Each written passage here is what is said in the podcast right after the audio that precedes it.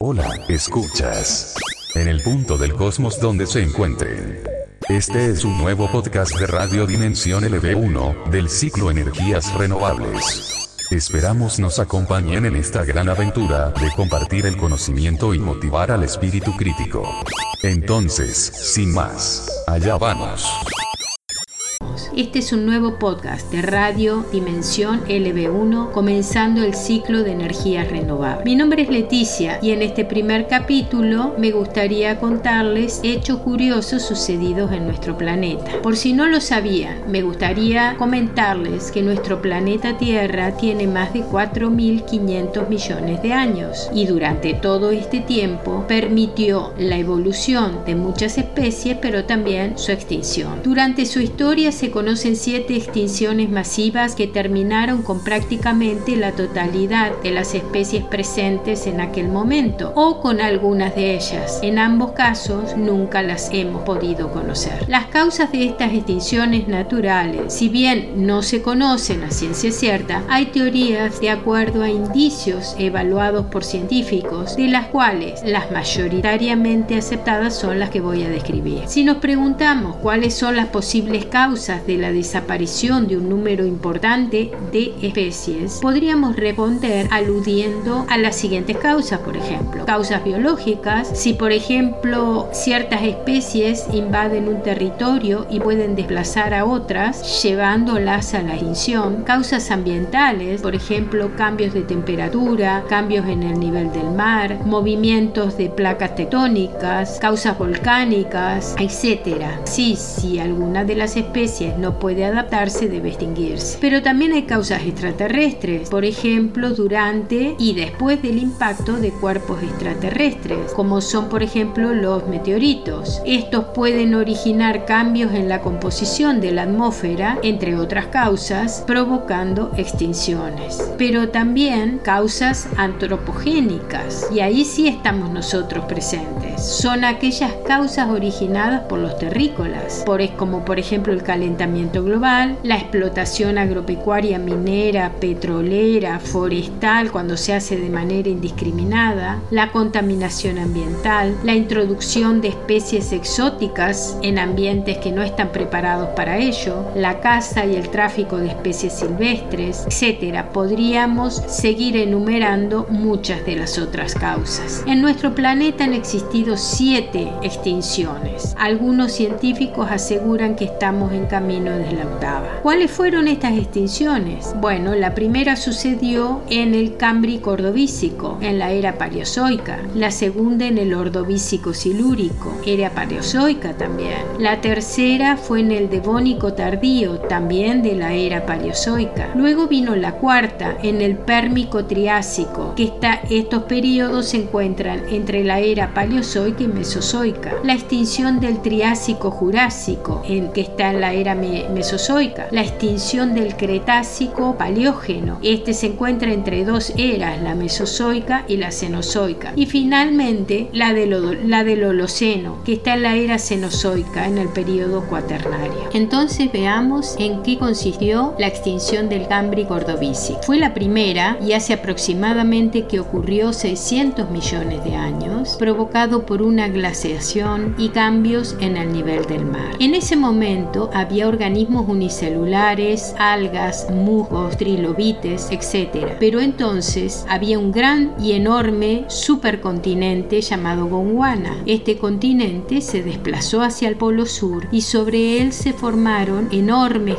glaciares que hicieron bajar el nivel del mar en todo el mundo. Esto causó cambios profundos en las corrientes marinas y estas afectaron la composición de nutrientes y la oxigenación de los mares. Las especies especies que sobrevivieron, como los trilobites, se adaptaron a esas nuevas condiciones. Ahora les cuento sobre la segunda extinción que también ocurrió en la era paleozoica. Estamos hablando del ordovícico silúrico. Esto fue hace aproximadamente 450 millones de años. En esta época la vida estaba en el mar y cerca de 100 familias biológicas se extinguieron. Esto equivale a decir que el 85% de las, de las especies de fauna se extinguieron. Así, por ejemplo, los briozoos, los trilobites, los conodontos. También la causa fue una glaciación y el supercontinente Gondwana volvió a desplazarse hacia el sur, pero esta vez fundiendo los glaciares y causando nuevamente la subida del mar. De nuevo en la era paleozoica sobrevino la tercera extinción, en el Devónico tardío. El Devónico fue un periodo en la historia geológica de nuestro planeta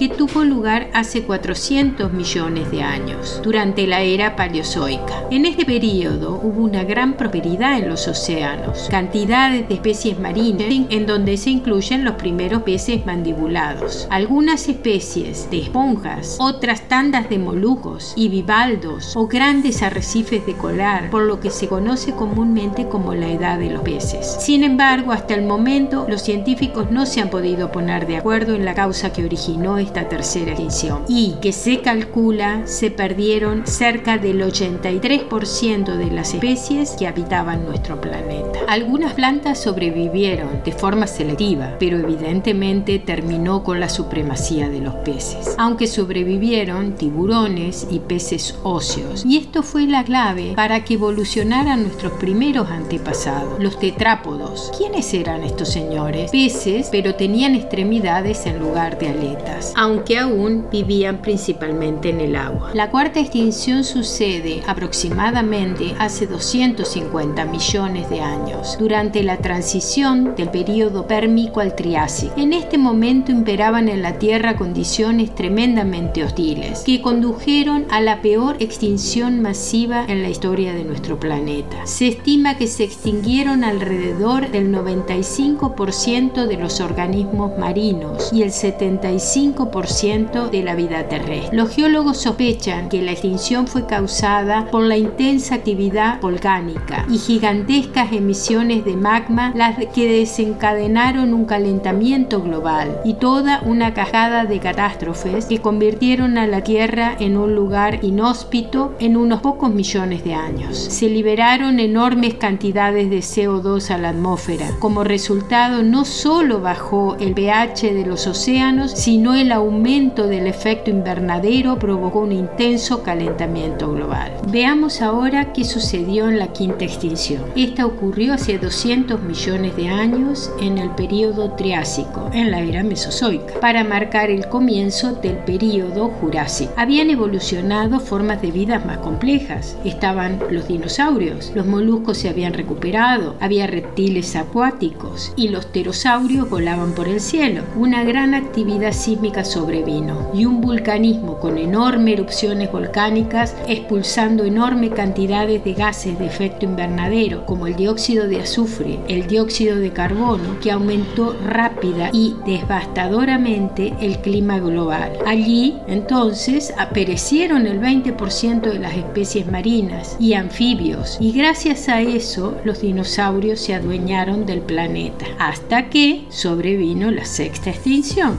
Esta extinción del Cretácico terciario o Cretácico paleógeno fue un periodo de extinciones masivas de especies, hace aproximadamente 66 millones de años. Corresponde al final del periodo Cretácico y al inicio del periodo paleógeno, primer periodo de la Cenozoica. No se conoce la duración exacta de este evento, pero cerca del 75% de los géneros biológicos desaparecieron, entre ellos la mayoría de los dinosaurios, los reptiles voladores, la mayor parte de reptiles acuáticos. Se han propuesto muchas explicaciones a este fenómeno, pero la más aceptada es que fue el resultado de un impacto de un asteroide en el Golfo de México, que provocó incendios, mucho humo y por tanto grandes cantidades de CO2, provocando un efecto invernadero y un ascenso muy grande de la temperatura, y la mitad de la fauna murió. Pero aún hay otra extinción, que es la séptima extinción, ocurrida hace 33 millones de años, en el Holoceno, en la era Cenozoica, en el período cuaternario. Y en esta extinción se extinguió la megafauna. Habían, entre otros, el perezoso gigante, el mamut, los mastodontes, el ciervo gigante, el rinoceronte lanudo y los primeros homínidos, entre otros. Entonces hubo una glaciación y una extinción progresiva que terminó con estos grandes mamíferos, denominados megafauna. En este punto, los científicos no se han puesto de acuerdo acerca de qué provocó esta extinción paulatina. Les voy a comentar datos sacados de agencias que se dedican a controlar esto. ¿no? El 90% de los organismos vivos que poblaron nuestro querido planeta se han extinguido, algunos de los cuales nuestros abuelos los pudieron conocer y nosotros obviamente nunca lo haremos. Más de 38.500 especies están en peligro de extinción entre animales y vegetales, lo que equivaldría al 28% del total de especies estudiadas. Se estima que el 50% de los primates están en peligro de extinción, el 21% de las especies de reptiles, el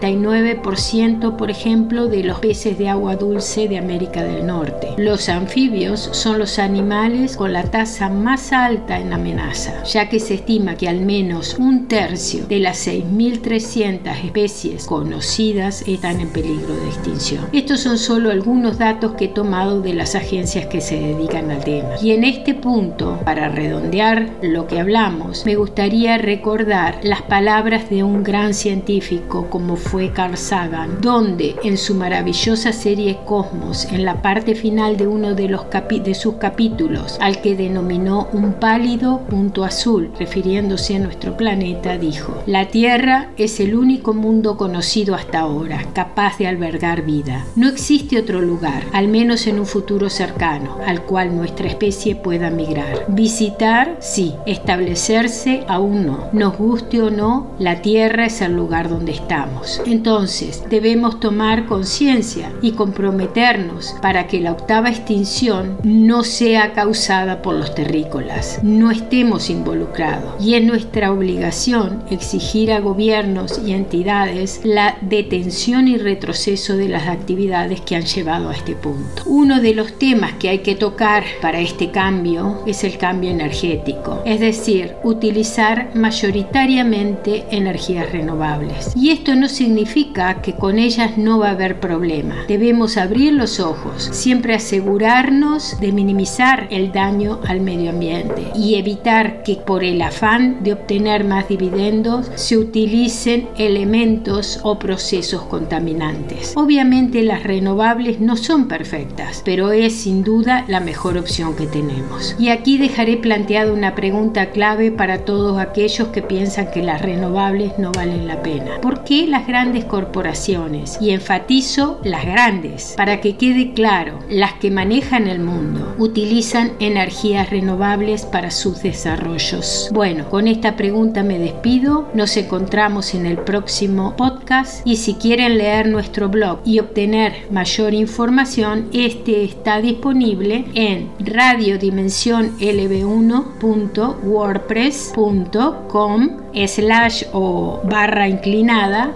home h o m e. Muchas gracias